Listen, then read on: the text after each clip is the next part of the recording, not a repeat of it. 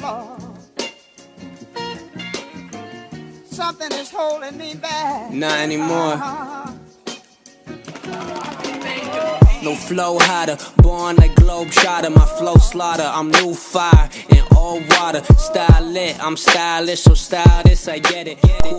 Bonjour, chers auditeurs et auditrices. Bienvenue à Culture of Aujourd'hui, euh, Antoine n'est pas présent, parti en voyage, mais vous pourrez l'écouter alors que nous reviendrons sur la Ligue des Champions avec Mathias Janals euh, lors d'un deuxième segment.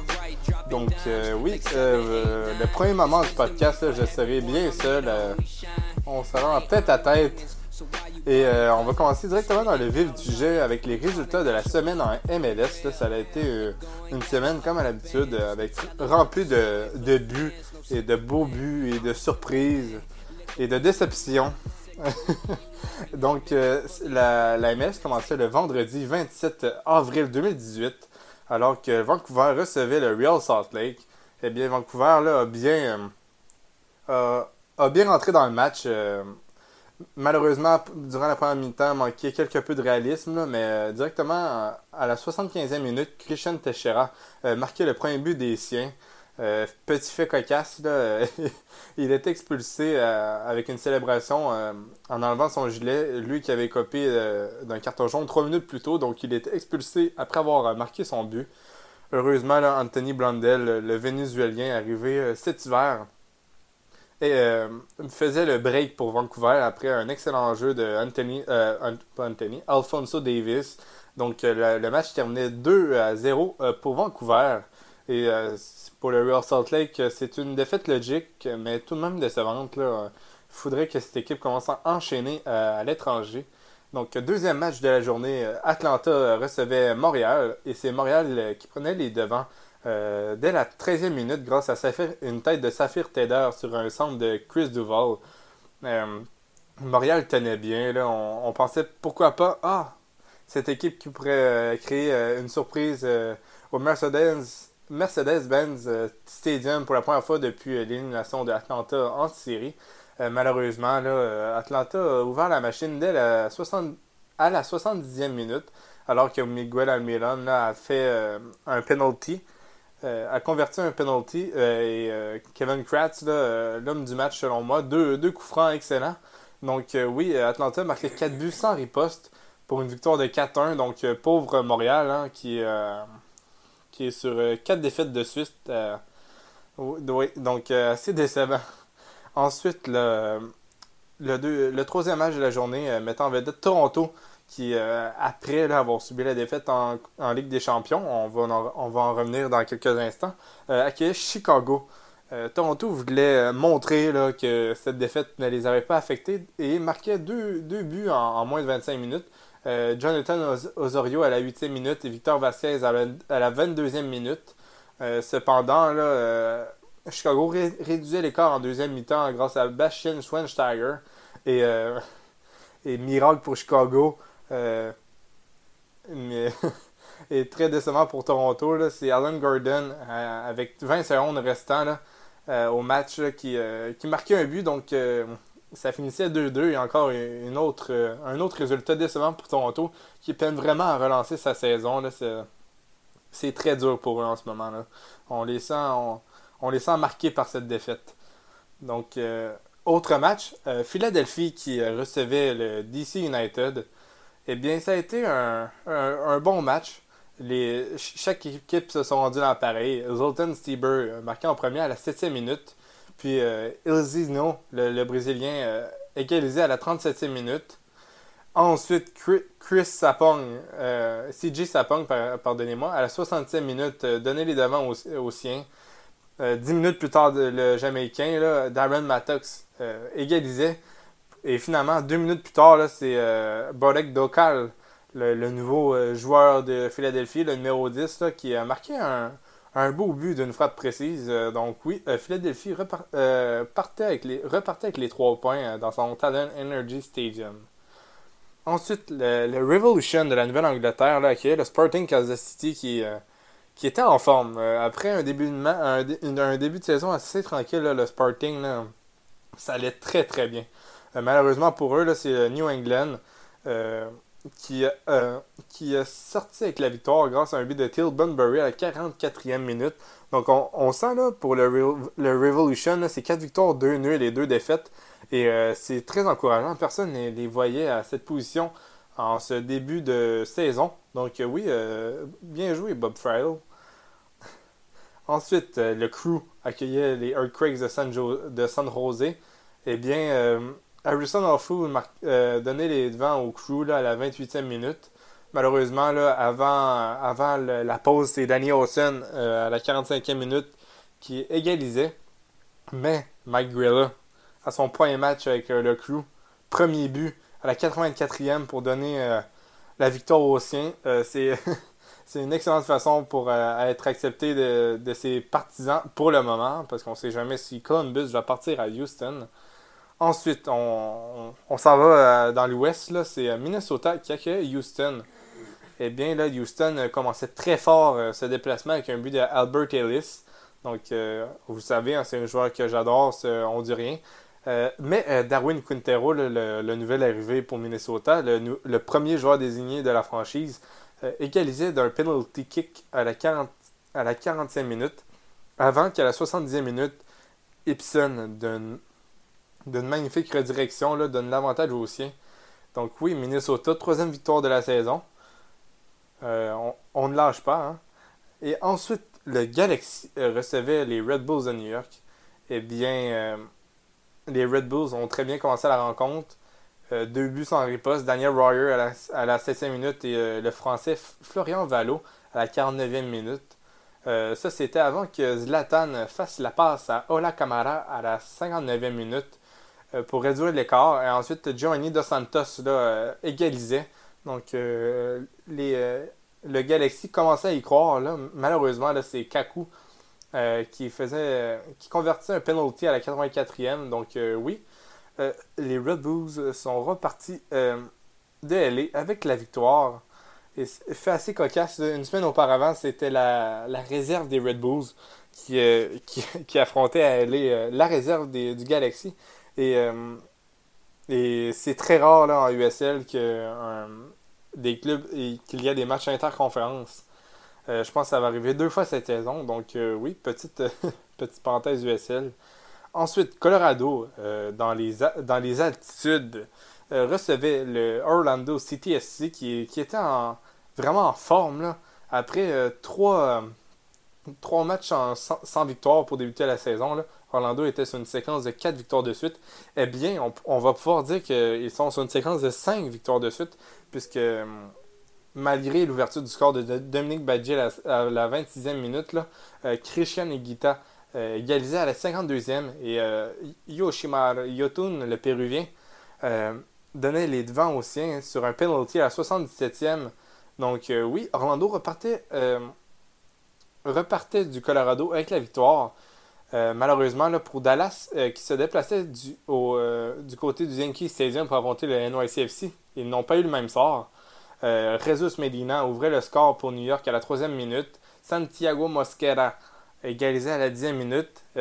C'était avant là, la magnifique performance de David Villa avec un penalty kick à la 36e et le but de la victoire, le but du break à la 69e. Donc oui, euh, pauvre Dallas, hein, qui restait la dernière équipe euh, invaincue en MLS. Euh, malheureusement, elle s'est fait enlever ce, titre par le NYCFC, qui était, elle, l'avant-dernière équipe invaincue dans la ligue. Dernier match de, dernier match de la semaine, c'est le LAFC qui ouvrait son magnifique stade avec ses tribunes debout face à Seattle. match, un très beau match palpitant un manque de réalisme des deux côtés. Finalement, c'est Laurent Simon qui, doit être un favori de la foule pour le LFC, qui, fait de très bons matchs en ce début de saison, qui, euh, sur un coup franc dans les arrêts de jeu à la 90e minute, euh, tentait le tout pour le tout. Et Stéphane Fry, euh, je ne sais pas s'il a été... il a eu un manque de concentration ou il, a été vraiment intimidé par la foule, mais une gaffe comme on n'a pas l'habitude de lui. Donc oui, 1-0 dans les arrêts de jeu. Je pense que le scénario parfait pour les partisans sur place, pour les joueurs. On a vu, ils ont fait la fête à la fin de la rencontre. Et je, suis, bien content pour le, francophone Laurent Simon de cette victoire et de ce, ce but victorieux hein, pour lui. Donc, c'était tout pour les résultats de la MLS. J'ai fait ça assez vite, là. je suis seul, hein, donc ça va vite. Donc, oui, je vais vous laisser là avec euh, l'entretien qu'Antoine a, a, eu avec Mathias Van Alst euh, pour euh, faire le retour de la CONCACAF Champions League. Donc, bonne écoute.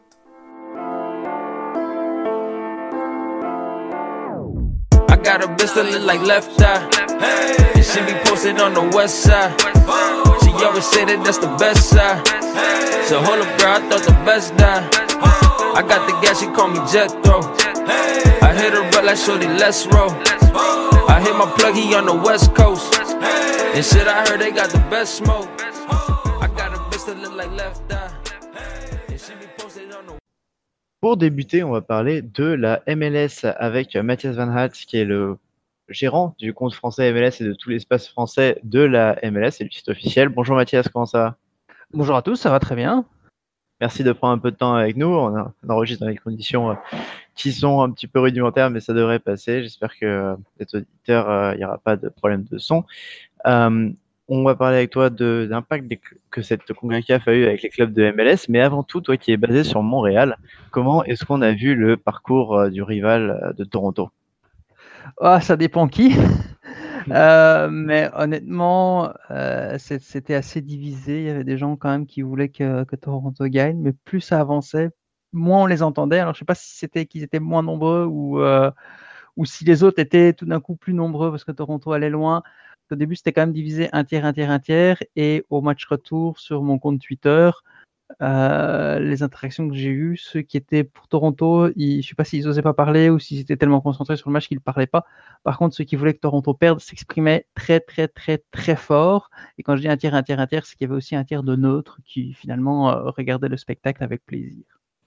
on a eu beaucoup de très bons spectacles, mais en effet, on a vu beaucoup de fans de Montréal euh, vraiment avoir un, lâcher leur euh, haine un petit peu sur Toronto. Mais ah, c'était vindicatif. Hein. Euh, mercredi soir, je peux te dire que euh, c'était. J'ai rarement vu. J'ai rarement vu. c'était assez chaud et surtout, bon voilà, Altidor et Bradley sont des, tu connais des têtes de Turcs de, de la MLS et de, de tout le continent nord-américain, mais on en parlera un peu plus en profondeur avec toi. On va parler des quatre franchises MLS qui étaient dans cette phase euh, de CONCACAF euh, qui n'ont pas fait les phases de pré-qualification. Et on va ensuite euh, parler de l'impact qu'aura et qu'aura cette coupe, peut-être en tout cas cette édition de la CONCACAF Champions dans le futur.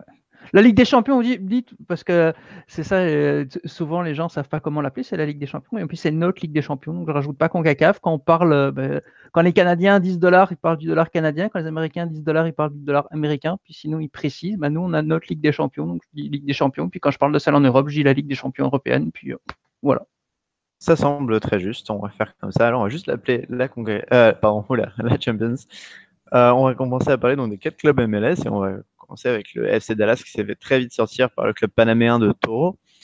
On a eu une très belle image lors de cette rencontre, plutôt avant la rencontre, avec le, ce, coach adjoint du Toro qui était parti voir euh, l'entraînement du FC Dallas déguisé en supporter de Dallas avec le bonnet et l'écharpe. Mais euh, apparemment, ça a marché puisque Toro a battu Dallas. Est-ce que tu penses que Dallas était juste trop faible pour euh, pouvoir passer au-dessus? Trop faible, non, mais bon, déjà, ça, donne une idée en tout cas qu'il faut euh, regarder les forces et les faiblesses de l'adversaire avant de l'affronter en Ligue des Champions. Euh, ce que n'ont peut-être pas toujours très bien fait les clubs mexicains, mais ça on en reparlera par la suite. Euh, et Toro a pris ça au sérieux. Du côté de Dallas, bon, on a vu que leur début de saison en MLS n'était pas extraordinaire non plus. Ils ont mis du temps à se mettre en route. Et donc, tout simplement, pour moi, ils n'étaient pas prêts.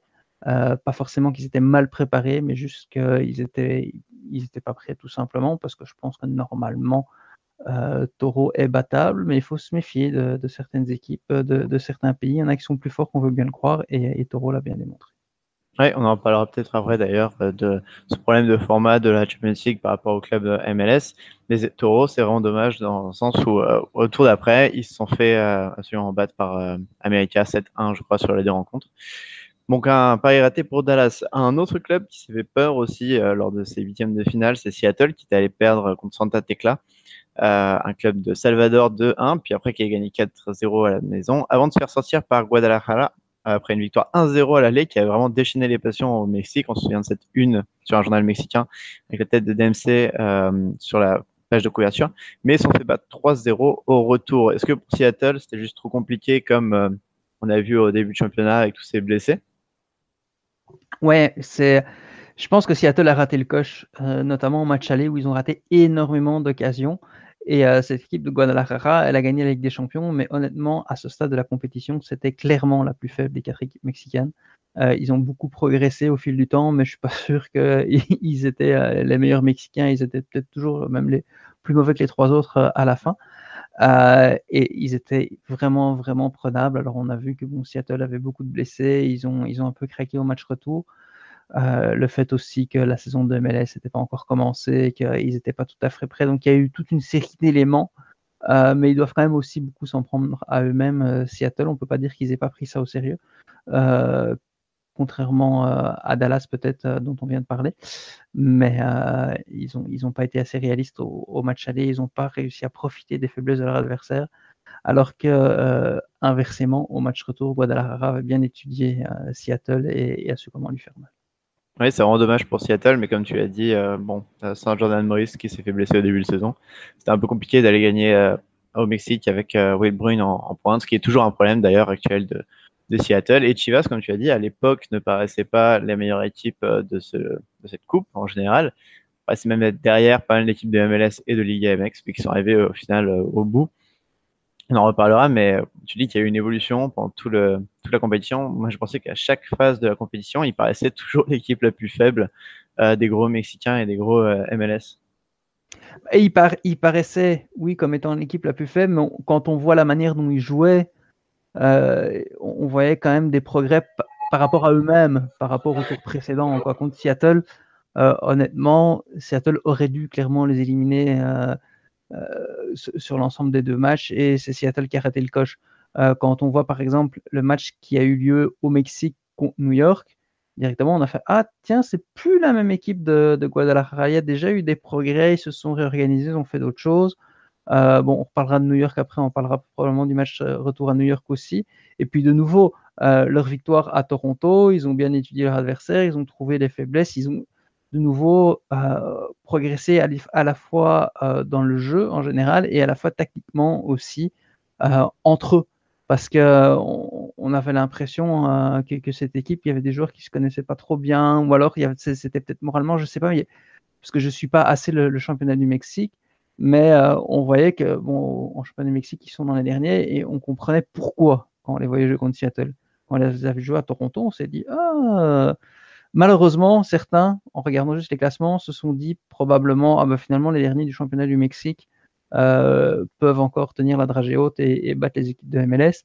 Mais en fait, en voyant le match à Toronto, euh, Guadalajara n'avait plus l'air d'une équipe en bas de classement du championnat du Mexique, ça avait l'air d'une équipe qui, qui remonte la pente. Ouais, c'est un peu ça sur tous les matchs qu'ils ont fait contre la MLS, en fait, que ce soit Seattle, les Red Bull ou Toronto. À chaque fois, il y avait un match qui gérait un petit peu, mais alors l'autre match était vraiment à la domination MLS. Et à chaque fois, on se disait que l'équipe MLS méritait pas de sortir. Euh, bon, Seattle, c'est un peu plus compliqué, ils sont quand même pris 3-0 au retour, mais euh, que ce soit New York ou Toronto, on va en parler d'ailleurs tout de suite. De New York, ils ont réussi à battre Olympia, un petit club euh, du Honduras, il me semble. Un grand club du Honduras, un grand Olympia, ils sont des habitués de la Ligue des Champions quand même. Hein. Petit club à l'échelle. oui, petit club dans la zone CONCACAF, mais euh, un, des habitués de la Ligue des Champions. D'accord, avec euh, un match nul à l'aller, puis de 0 au retour. C'est vraiment marrant, mais au début des huitièmes, quand Seattle a perdu, New York a fait le nul à, contre Olympia, je me souviens qu'on était déjà en train de se dire, bon, ça va être encore une année pareille pour les clubs de MLS qui ne vont euh, absolument rien faire en Champions. Bah, c'est au huitième de finale, euh, toutes les surprises sont possibles. Et puis, bon, les clubs de MLS sont clairement favoris à ce moment-là, contrairement euh, à leur match contre les adversaires mexicains. Et donc, euh, ils ont la pression sur les épaules. Puis, il faut quand même dire ce, ce qui est. euh, autant euh, les clubs mexicains peuvent prendre leurs adversaires de haut, autant les clubs de MLS de temps en temps font exactement la même chose quand c'est pas des, Mexicains en face. Et, euh, Olympia, de nouveau, comme je disais tantôt, c'est quand même un habitude de la Ligue des Champions, même si le championnat du Honduras, quand on regarde leurs résultats des 5-6 dernières années, est, en train de beaucoup s'affaiblir, en tout cas sur la scène internationale. Ça reste quand même un adversaire où il y a des internationaux, des joueurs qui ont disputé la Coupe du Monde, qui ont d'expérience de, de, gros matchs, donc il ne faut pas les prendre à la légère. Et euh, bon, je pense pas que New York ait pris Olympia à la légère, mais euh, c'était euh, c'était pas l'adversaire le plus facile non plus de tous les adversaires possibles en huitième de finale. Ouais, bah après, il y a eu quand même deux adversaires très difficiles à battre. D'ailleurs, le deuxième, ils ne l'ont pas battu, mais le premier, c'est Tijuana. Ils avaient gagné 2-1 à l'aller et puis 3-1, une double victoire sans contexte. face peut-être le club mexicain aussi, qui n'était pas le meilleur par rapport à América ou à Tigres, mais quand même une énorme victoire. Et ensuite, contre Guadalajara. Ouais, alors Tijuana, faut être, euh, faut être sérieux. New York s'en sort très bien. Parce que sans Robles, euh, le match aller, le, score n'est pas pareil du tout, du tout, du tout. Euh, il m'a fait un peu penser à Tim Howard contre la Belgique à la Coupe du Monde. Il a absolument tout arrêté, il a fait des miracles. Et New York n'aurait jamais dû aller gagner là-bas. Quoi. Bon, évidemment, les exploits, les miracles sont possibles et c'est le charme du format de coupe. Et je ne remets pas en cause la victoire de New York. Euh, et, le bonheur de leurs supporters. Mais, euh, mais bon, sur le long terme, euh, ces affrontements ont lieu dix fois. Tijuana gagne sept ou huit fois, c'est une certitude. Hmm. Donc, il faut pas, faut pas sous-estimer cet adversaire-là, qui, qui, a bien joué, mais qui a eu en face un gardien extraordinaire. Euh, et, au match retour aussi. Puis bon, bah, New York, euh, de nouveau, a su aussi concrétiser ses propres occasions. Euh, White Phillips, notamment, a été très, très efficace devant le but. Et, et ça a fait du bien. Et bon, bah, pour gagner, il faut marquer les buts. New York a fait ce qu'il fallait. Et, le gardien, bah, il est là aussi, il compte, hein, il fait partie des 11 joueurs. Donc tant mieux pour et tant mieux pour la MLS. Ouais, Wright Phillips, c'est vraiment une de ses meilleurs débuts de saison, je trouve. en tout cas là, et en Champions aussi lors du match contre Guadalajara, euh, qui a fait il a fait encore entrer au match, mais encore une fois, New York n'a pas réussi à concrétiser leur occasion. Ils ont perdu 1-0, puis au match retour, ultra dominatif, un 0-0 pas forcément mérité, et ils sont sortis de la compétition donc en demi-finale. Qu'est-ce que tu as pensé de leur performance? Et est-ce que tu as déjà trouvé que c'était plus joli que face à Tijuana? Oui, c'était bah, au match aller, justement, on en a parlé tantôt, Guadalajara était quand même beaucoup plus fort qu'au tour précédent contre Seattle. Euh, et, ça a peut-être un petit peu surpris New York, qui s'est probablement basé sur les Magiques des Champions, même si j'ose espérer pour eux qu'ils ont regardé les matchs du championnat du Mexique. Et, euh, évidemment, une équipe qui va de mieux en mieux, on ne peut pas prévoir ce qui va aller mieux la fois prochaine. Et euh, on, les a vus quand même relativement bien jouer. Évidemment, bon, à New York, New York a eu énormément d'occasions. C'est peut-être un retour de balancier finalement de ce qui est arrivé contre Tijuana, où c'est l'adversaire qui a eu toutes les occasions, où c'est New York qui est passé. Bah là, cette fois-ci, c'était un petit peu l'inverse. Donc à New York, on ne peut pas se plaindre non plus du fait que ah bah ouais, mais on a tellement dominé le match retour, euh, on, aurait dû, euh, gagner, on aurait dû se qualifier. C'est des choses qui arrivent et puis euh, ils ont été les bénéficiaires au tour précédent. Donc, bon, bah, l'un dans l'autre, finalement, c'est des choses qui s'annulent. Et, peut-être les gagnants dans tout ça, c'est Guadalajara qui était une équipe quand même très organisée et de nouveau qui a bien étudié le jeu de New York. évidemment, New York a raté beaucoup. Il y a eu un manque de réalisme cette fois-ci. Euh, mais je pense que Guadalajara a aussi un certain mérite, surtout évidemment dans, sa victoire du match aller, et surtout évidemment d'avoir mis à ce moment-là New York dans la position de devoir courir derrière le score, et non euh, comme Tijuana où New York était dans la position, le, siège où il était toujours virtuellement qualifié. Ouais, et Guadalajara qui ira donc en finale contre Toronto. On va parler vite fait de la franchise canadienne et de son parcours assez incroyable. C'était l'équipe dont on pariait le moins dessus au début de la compétition, puisqu'ils étaient dans un groupe quand même très relevé avec Tigres, America. Et ils ont réussi à battre tous leurs adversaires sur leur chemin, les deux gros Mexicains, Tigres, America, comme on dit. Quelle été pour toi la prestation qui t'a fait le plus plaisir en termes de, jeu et de projet? Est-ce que c'était le quart de finale contre Tigres, donc, ou la demi-finale contre Club America? Ah, c'était Tigres. Pour moi, le match contre Tigres, c'était digne de la finale. C'était bah, c'était pas vraiment ça la finale, puisque finalement, euh, et ça arrive souvent d'ailleurs, euh, l'équipe qui gagne la finale avant la lettre ne gagne pas euh, la vraie finale. mais pour moi, c'était les deux meilleures équipes de cette compétition. C'est les équipes qui ont produit le plus beau jeu, que ce soit offensif, défensif. euh, qui ont concrétisé leurs occasions, qui ont, qui ont bien joué. Bon, évidemment, Tigres, on n'a pas pu le voir confirmer euh, lors des autres tours contre des gros adversaires, parce qu'en huitième de finale, c'était un petit peu plus simple pour eux. Mais quand même, c'était vraiment deux très belles équipes. Et s'il faut revoir deux matchs de cette Ligue des Champions 2018, ce seraient les deux matchs entre Tigres et Toronto. D'ailleurs, euh, je viens de me rendre compte que j'ai pas parlé de Colorado, mais euh, on a fait exprès de faire l'impasse dessus. Euh, chers auditeurs, ils ont juste pour vous tenir au courant perdu d'entrée de jeu en huitième de finale face à Toronto, 2-0 puis 0-0, mais ils n'étaient vraiment pas au niveau et puis leur effectif était toujours en préparation, c'était début de saison en MLS. Donc on s'est pas vraiment concentré dessus. Pour revenir à Toronto, Club America, c'est encore une plus grosse performance, non? Parce qu'ils vont quand même, enfin, ils ne perdent pas de match. En tout cas, peut-être moins impressionnant au niveau de jeu, mais ils gagnent chez eux 3-1, puis font un partout. Oui, c'est plus impressionnant point de vue résultat, mais point de vue jeu, non, parce que honnêtement, l'adversaire Tigresse euh, a joué son jeu, est très fort et, peut, et avait certaines faiblesses et, et pouvait imposer sa volonté à Toronto sans se soucier de Toronto, je dirais, tellement Tigresse est fort et Toronto a été chercher les petites faiblesses de Tigresse pour aller s'imposer, pour aller les battre. Donc techniquement, tactiquement, euh, et puis au point de vue du jeu en général, c'était très bien. L'América, euh, honnêtement, premièrement, ils m'ont déçu, contrairement à Tigres, et ils ne pouvaient pas se permettre, eux, euh, de, moins observer Toronto et, de ne pas connaître leurs forces et faiblesses. Et souvent, ils avaient l'air un petit peu perdus sur le terrain. je donne un exemple en championnat du Mexique, américain, un flanc droit qui peut être très performant. Du côté de Toronto, il y avait des blessures, il y avait Ashton Morgan sur le terrain. Euh, qui n'est pas un mauvais joueur, qui a quand même déjà pas mal d'expérience et tout, mais qui, a beaucoup moins joué ces dernières saisons. Donc, essaye d'en profiter. On dirait que, par exemple, America, ils ne savaient pas ça. Quoi. Il y avait beaucoup de choses qu'ils n'avaient pas l'air de savoir euh, de, leur adversaire et même d'eux-mêmes à certains moments. Et, donc, euh, Toronto, qui est quand même assez bon tactiquement, Greg Vanet fait du bon boulot, que ce soit en championnat ou en Ligue des Champions. il a clairement remporté le match des entraîneurs lors du match contre America. Euh, et parce que America l'a perdu, alors que contre Tigres, les deux ont été bons et Vanet a été meilleur et a été vraiment chercher les petits détails. Et euh, évidemment, ces joueurs euh, l'ont exécuté. Et contre Chivas en finale, donc on va y venir, ils ont fait 2-1 à l'aller, ils ont perdu, et puis au retour en Mexique 2-1 aussi, pour ceux qui ne le sauraient pas. Ils ont perdu en fait au tir au but, 4 à 2, avec des ratés notamment de Michael Bradley, qui a scellé la, victoire mexicaine. Est-ce que pour toi, euh, le match aller, c'était vraiment le, plus gros problème? C'est-à-dire que c'est une occasion vraiment manquée par rapport au match retour où ils sont donnés à fond?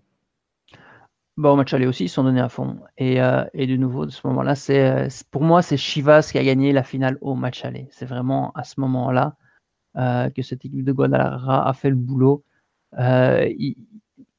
Ah, là, ils ont vraiment réussi à exploiter euh, certaines failles de Toronto. Tu voyais aussi que certains joueurs de Toronto commençaient à, tirer un petit peu la langue euh, et, on l'a vu un petit peu au match retour aussi. Ils ont eu beaucoup de blessés, ils ont eu beaucoup d'absents.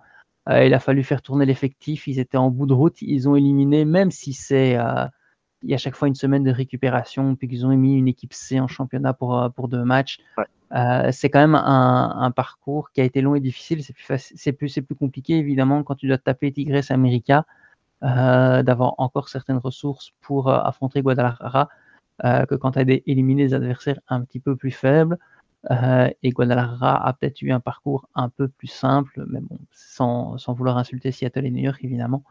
Euh, que, Toronto. Euh, et, donc à ce match aller, et de nouveau, c'est un très bon travail. Euh, je veux quand même souligner le mérite de Mathias Almeida là-dedans, l'entraîneur de Guadalajara, qui a vraiment bien observé son adversaire, qui était très, très, très organisé, qui n'a pas cherché à à, attaquer ou à défendre à outrance. Il y a toujours eu un bon équilibre dans le jeu de cette équipe-là, à, plusieurs tours de compétition dans leur bon match, évidemment, parce qu'il y, a des fois où simplement c'est les joueurs qui, donnaient l'impression de ne pas avoir le niveau.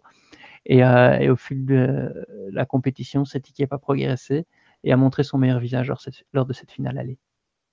Oui, c'est vrai qu'ils avaient très bien joué le coup euh, et ils ont réussi à pousser euh, Toronto à la limite de l'exploit. Euh, malheureusement, ce ne sera pas cette année pour un club de MLS.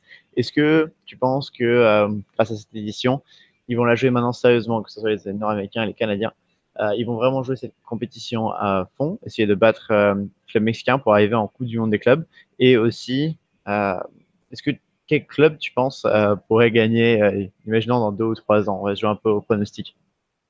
Bah, premièrement, il faut qu'ils aient le niveau parce qu'en début d'émission, tu disais Toronto, personne ne voyait aller au bout et en même temps, tout le monde se disait s'il y en a un qui doit aller au bout, c'est Toronto. Personne ne voyait au bout, comme tu as expliqué, à cause du calendrier difficile et des adversaires qui les attendaient, Tigres et Américains. On se disait, oh là là, ça va être vraiment compliqué. Mais euh, tout le monde se rendait compte que Toronto pouvait, euh, s'il affrontait un autre club mexicain, euh, ne pas en fait partir avec le statut de favori, ce qui était d'ailleurs le cas lors de la finale. Et ça, c'est jamais arrivé. Ça, c'est historique pour un club de MLS être favori contre un club mexicain en Ligue des Champions. Euh, quand les deux sont à leur meilleur.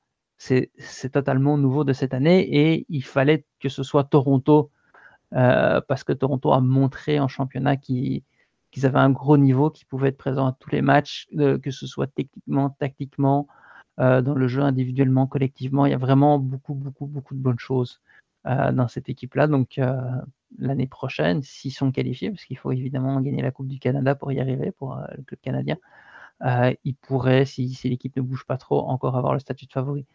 Euh, déjà, être favori contre les clubs mexicains, c'est déjà bien. Et euh, après, bon, on a vu cette année que le parcours peut faire quelque chose avec, avec Guadalajara qui gagne au bout du compte, mais il faut quand même une certaine endurance et, éviter les gouttes. Donc, oui, et puis quand tu dis est-ce que les clubs de MLS vont jouer sérieusement, je pense que ça dépend d'un club à l'autre, d'un entraîneur à l'autre. Il y en a de plus en plus qui le font, puis on voit les dividendes. Euh, on a vu cette année avec, euh, avec le mot-clic euh, CCL Fever, donc la fièvre de la Ligue des Champions, qui a aussi un petit peu créé de l'engouement chez tout le monde. Et, c'est bien, c'est bien cet engouement et j'espère que ça va être contagieux pour tous les clubs de MLS. Ouais, il faut le dire aussi, les general managers de Toronto, de Seattle l'ont dit en début de saison que leur recrutement, qui était un peu basé sur la profondeur de banc, c'était fait pour vraiment essayer de gagner cette, cette Champions League, mais en même temps, ça crée des gros problèmes en championnat. On regarde euh, Toronto surtout, qui fait un début de championnat euh, très mauvais, comme tu as dit. Ils ont envoyé l'équipe C contre Houston la semaine dernière. Ils se sont fait taper très méchamment. Ils pensaient d'ailleurs pour les pauvres jeunes joueurs qui se sont pris ça. Mais euh, oui, Seattle aussi, a eu des problèmes en championnat. Maintenant, euh, les clubs mexicains, eux, ils font les deux, puis ils y arrivent. Donc, ça va être un, des progrès. Mais bon, avoir des joueurs aussi, ce qu'on appelle les joueurs TAM, donc qui sont payés avec, avec l'allocation monétaire ciblée, euh, ça permet d'avoir euh, des équipes plus équilibrées, de ne pas avoir les vedettes d'un côté et les autres derrière, et puis après un bon léger. Et ça, ça a apporté beaucoup. Et, euh, je sais que c'est aussi les clubs de MLS qui voulaient ça pour, entre autres, briller en Ligue des Champions. Et une dernière question, avant de te laisser partir.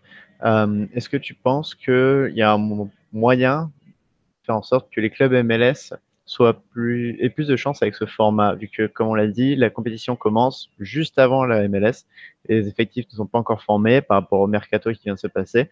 Est-ce que tu penses qu'il y a une chance que ou le format de la Champions change, ou celui de la MLS, ou bien que les clubs de MLS trouvent une solution à ce problème? Bah, le format de la Ligue des Champions vient de changer, parce que maintenant ça commence avant, mais c'est les huitièmes de finale. Donc au lieu de commencer, euh, en, fait, au lieu d'arriver au tour à élimination directe, euh, contre les clubs mexicains un petit peu avant le début de saison de la MLS. Maintenant, c'est les huitièmes de finale, euh, puisque la, la, compétition a été réduite à, une demi-saison. Et donc, ils ont déjà quand même des matchs dans les jambes quand ils entament les quarts de finale qui sont plus proches du début de, saison de la MLS. Euh, donc, je pense pas que ce format-là va changer, euh, va changer sous peu. le format de la MLS, il n'est pas parti pour changer non plus pour le moment. Peut-être une piste de solution, euh, ce serait de changer la période des transferts en MLS qui se finit euh, le 1er mai cette saison. Euh, et si peut-être les transferts devaient être terminés avant le début du championnat pour tout le monde, parce que les clubs de, qui sont en Ligue des Champions, s'ils transfèrent, s'ils finissent de transférer avant de commencer avec des champions, ça les aide, mais évidemment, ils ont peut-être un, une complication et, finalement c'est pas concurrentiel par rapport aux autres. Il y, a, une différence. Donc si tout le monde devait finir de transférer, je sais pas moi, pour le 1er mars au lieu du 1er mai, euh, ça pourrait être intéressant parce que là ça les choses bougeraient autrement, il y aurait peut-être une dynamique différente qui pourrait aider les clubs à être, à être prêts euh, pour le début de la Ligue des Champions. Merci beaucoup Mathias d'être venu sur Culture Soccer pour nous parler de cette édition. On te souhaite une bonne euh, fin de saison des MLS. Merci, puis bonne saison à Culture Soccer et à Lucarno Posé. Merci beaucoup. À toi aussi. Allez, ciao et bonne soirée.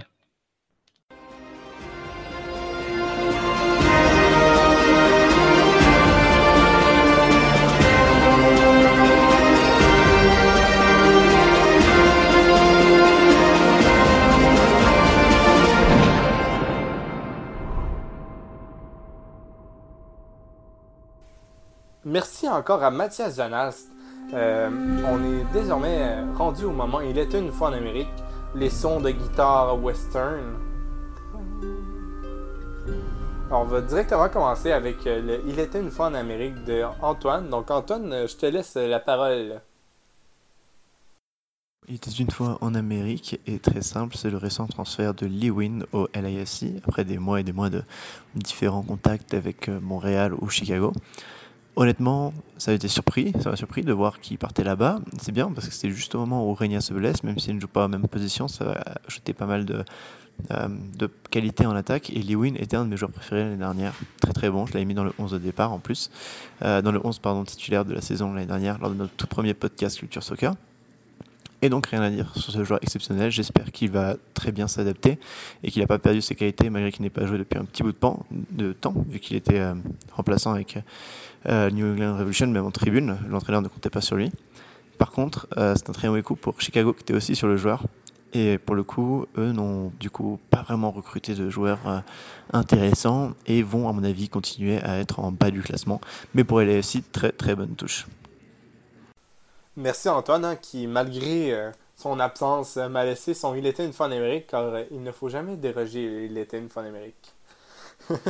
Moi, de mon côté, mon Il était une fois en Amérique concerne une équipe de USL, une, équipe canadienne, le Ottawa Fury. le mercredi 2 mai, là, Ottawa accueillait le New York Red Bulls 2 en après-midi. C'est drôle, hein, un match en après-midi. Pourquoi en après-midi? Car c'était le School Day Match. Euh, c'est-à-dire en français le, match des écoliers, le jour euh, du match des écoliers. Euh, c'est vraiment une bonne initiative, je trouve, d'Ottawa, qui a accueilli plusieurs jeunes de la région, puisqu'environ 7000 jeunes étaient présents au stade pour voir un match de soccer professionnel. Et je trouve cette initiative originale d'un côté, mais surtout géniale de l'autre. Quand ça prône le sport, ça, ça pousse les jeunes à bouger, et surtout, là, au niveau marketing pour Ottawa, ça prépare les futurs supporters euh, de la ville. Et, euh, on, le sait hein, souvent, quand, on est jeune, on va voir une équipe sportive, on est souvent, on, est souvent marqué par, par ce que l'on voit. Et, euh, souvent, ça, devient notre équipe. des fois, on ne sait pas pourquoi, mais c'est parce qu'on a été marqué jeune par cette équipe. On, s'identifie à cette équipe très tôt. Et, et ça, là, pour Ottawa, c'est chapeau à eux, car c'est une excellente idée. Donc, c'est ce qui conclut l'émission. Euh, encore une fois, merci à Mathias Vanals que vous pouvez retrouver là, sur, euh, sur euh, Twitter à, à MLS. Et vous pouvez, hein, vous le savez, vous pouvez nous trouver sur Culture Soccer sur Twitter ou sinon sur le canal opposé où est-ce que moi et Antoine on écrit des, des, des articles à l'occasion. Sinon, là, le, magazine numéro 2 est encore disponible. Euh, moi et Antoine, on parle de la NASL et on a même une entrevue avec Aaron Merrick, ancien joueur de Minnesota. Sinon, euh, préparez-vous, le magazine numéro 3 est en approche. Ça va être, euh, assez beau. Donc, merci de votre écoute et surtout, n'hésitez pas à écouter les autres podcasts Weekend Opposé, Bola Latina, FK et l'AFC Corner. Donc, c'est tout pour Culture Soccer cette semaine. Euh, à la prochaine et euh, surtout là, passez une belle semaine de, de soccer avec la MLS et la USL. À la prochaine. Bang, bang, bang. Just to tell another story for the fans, no simple plan. I'm a simple man. Liquor, pussy, and money. The sicker rookie, you love me. Bigger, fuller, you dummy. Come and take it all from me. Yeah, so come and take it all from me. Yeah. really?